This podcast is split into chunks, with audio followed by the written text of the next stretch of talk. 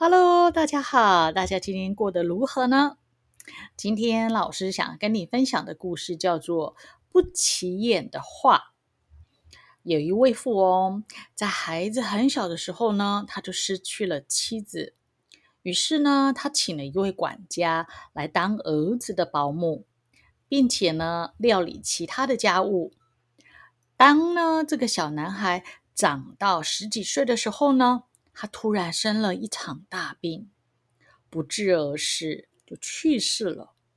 这个富翁呢，经不住恶度失去亲爱家人的打击，不久之后，也因为过度悲伤而与世长辞。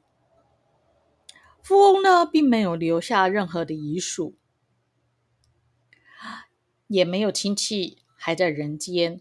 于是呢，这个政府啊，就根据法令将他的财产呢充公，并且拍卖他所有的遗物。富翁的老管家是个穷人，但他决定买下一件遗物作为纪念，那就是一幅挂在楼梯走道墙壁上的油画，上面画着他照顾了十五年的最亲爱的小主人。这幅画呢，多年以来都不曾取下。屋子内的物品呢，被拍卖的差不多了，但是呢，没有人要那幅与自己无关的画。因此呢，这个老管家可以用很便宜的价钱将它买下。他呢，把它带回家，打算仔仔细细的将它清理、装裱一下。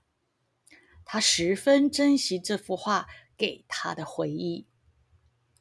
就这，呃，就在他将这个画框拆开准备修理的时候，从画像纸板的背面掉出了一张纸。他打开来看，发现是他主人的遗嘱。在遗嘱中，他的主人希望。将他所有的财产送给那个因疼爱他的儿子而想要拥有画像的人。老师的故事说完了，听完这个故事，你有没有什么样的感想呢？有没有发现，这位老管家因为了他的爱而得到了财产，因为他的爱得到了意外的财产？